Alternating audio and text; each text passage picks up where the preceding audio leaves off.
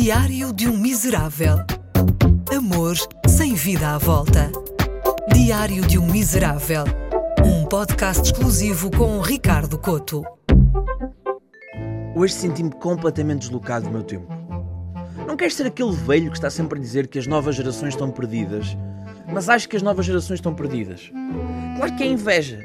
Eu faço parte dessa nova geração, mas quando vou ao Instagram, toda a gente tem uma vida melhor do que a minha. Sou inundado de fotos de sushi e outras comidas exóticas enquanto como os meus panados com arroz de tomate. Não me interpretem mal, eu gosto muito de panados com arroz de tomate.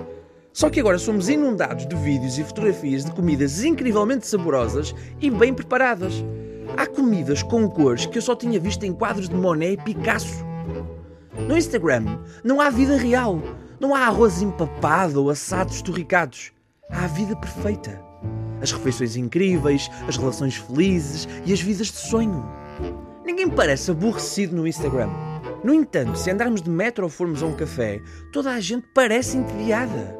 Aliás, a forma que as pessoas arranjam para fugir ao tédio é ir passar tempo no scroll infinito do Instagram.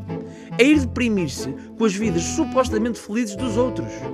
Há uma beleza poética no meio disto tudo. Fingimos ser felizes para nos deprimirmos uns aos outros. O estímulo para a felicidade é mentir. Está tudo bem? Sim, tudo ótimo. Hashtag vida boa, hashtag abençoada, hashtag felicidade.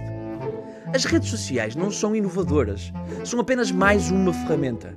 Elas não vieram mudar a psique dos humanos, vieram só pôr uma lupa diante da vaidade, competição e consumismo disparatado. Agora somos estúpidos num lugar muito mais exposto. A pergunta que se impõe é: nós queremos a honestidade ou preferimos o fingimento? O que é que é melhor? Um Instagram idílico, com paisagens deslumbrantes e pessoas extremamente saudáveis, ou fotos mal amanhadas de filas de trânsito e taparoés de resto de domingo? Provavelmente preferimos a beleza utópica à realidade aborrecida. Só que o perigo é viver obcecado com um mundo que não existe, em vez de aproveitar as coisas que são reais e preenchem os nossos dias. É que no Instagram já não distingue um blogger de um primo. Todos fazem as mesmas poses, comem as mesmas comidas e visitam os mesmos lugares. Eu não acredito em influenciadores das redes sociais. Acredito em equalizadores, porque tudo o que os vejo fazer é padronizar as pessoas, cópias umas das outras. Já todos nós tivemos aquela sensação de conhecer a mesma pessoa em diferentes lugares. Essas pessoas que têm os mesmos sonhos, os mesmos livros favoritos e a mesma fotografia no mesmo lugar, na mesma pose.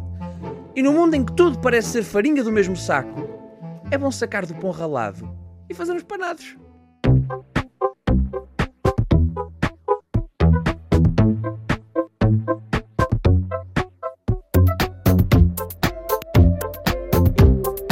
Diário de um Miserável. Um podcast exclusivo com Ricardo Coto.